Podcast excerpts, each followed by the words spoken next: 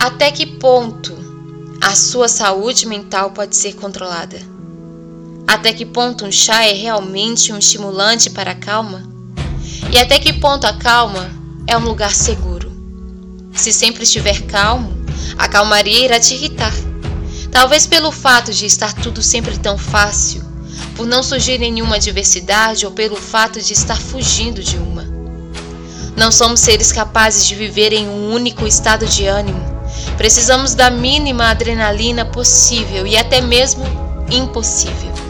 Se estamos em um morro, queremos voltar para o plano. Se estamos no plano, criamos um quebra-mola, talvez totalmente desnecessário no início.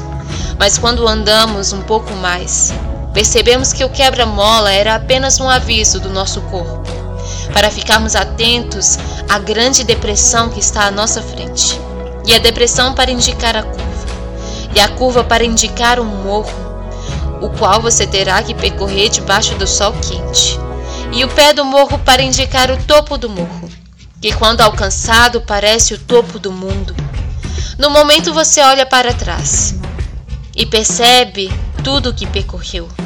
Então olha para frente e vê um novo caminho. Um novo caminho a se seguir. Um caminho com mais sombra e vistas mais bonitas.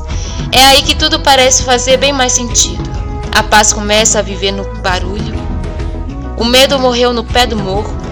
O sentido e a lógica perderam a aposta para o destino. Descanso virou vigor, nunca se tornou.